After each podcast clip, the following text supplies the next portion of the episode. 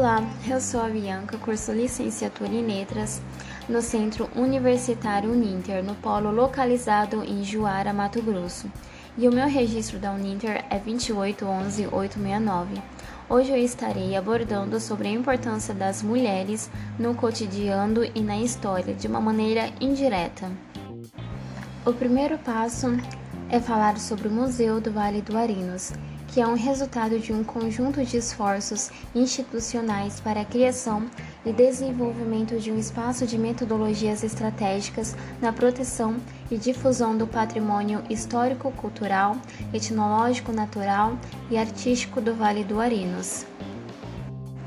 O primeiro passo é comentar sobre o Museu do Vale do Arinos, que é resultado de um conjunto de esforços institucionais para a criação e desenvolvimento de um espaço de metodologias estratégicas na proteção e difusão do patrimônio histórico, cultural, etnológico, natural e artístico do Vale do Arinos. Saulo Augusto e Rosália de Aguiar organizaram uma frente de ações e medidas planejadas a partir do Instituto Ecuman, em parceria com a Universidade do Estado do Mato Grosso. O museu possui material museológico de caráter histórico da colonização das cidades do Vale do Arinos, material arqueológico pré-coloniais e sítios arqueológicos registrados. Expõe material etnocultural das etnias indígenas do Vale do Arinos, Caiabi, Munduruku e Apiacá, como também material artístico tradicional e contemporâneo para mostra e comercialização, pois o museu trabalha também com a economia criativa. A mulher, nesse contexto, não está relacionada à construção do museu, mas há vestígios do trabalho da mulher indígena em produtos artesanais, como pulseiras feitas com miçangas, roupas tradicionais da tribo e artefatos elaborados para mantimentos de alimentos conhecido como balaio e urutus. Os primeiros povos indígenas a serem contatados pelos colonizadores europeus quando desembarcaram no Brasil foram os que vivem na região sul da Mata Atlântica, como os Guarani, e no interior e litoral do Nordeste, como os Pataxó e Tupinambá.